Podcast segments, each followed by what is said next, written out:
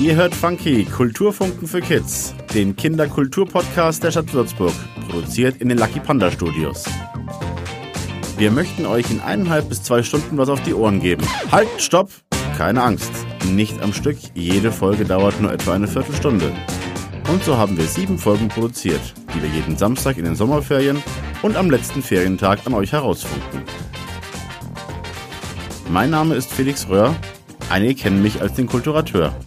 Als Archäologe und Philosoph biete ich seit Jahren den Kinderolymp an und habe für euch in diesem Podcast verschiedene Themen aufbereitet, die viele von uns momentan bewegen.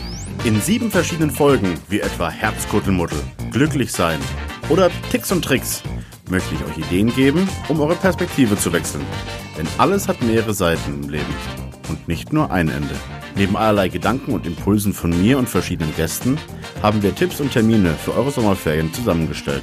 Die findet ihr zum Runterladen zusammen mit verschiedenen Kreativangeboten als PDFs auf der Seite der Stadt Würzburg.